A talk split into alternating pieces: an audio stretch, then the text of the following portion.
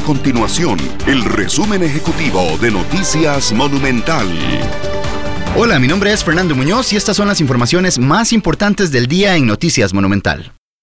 Hasta este martes, Costa Rica reportó ya 347 casos confirmados del nuevo coronavirus. Además, en las últimas horas aumentó de 7 a 8 la cantidad de personas en cuidados intensivos por COVID-19.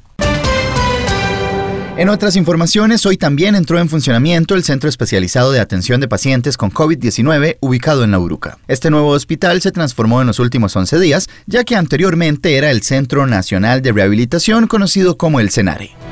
Estas y otras informaciones las puede encontrar en nuestro sitio web www.monumental.co.cr. Nuestro compromiso es mantener a Costa Rica informada.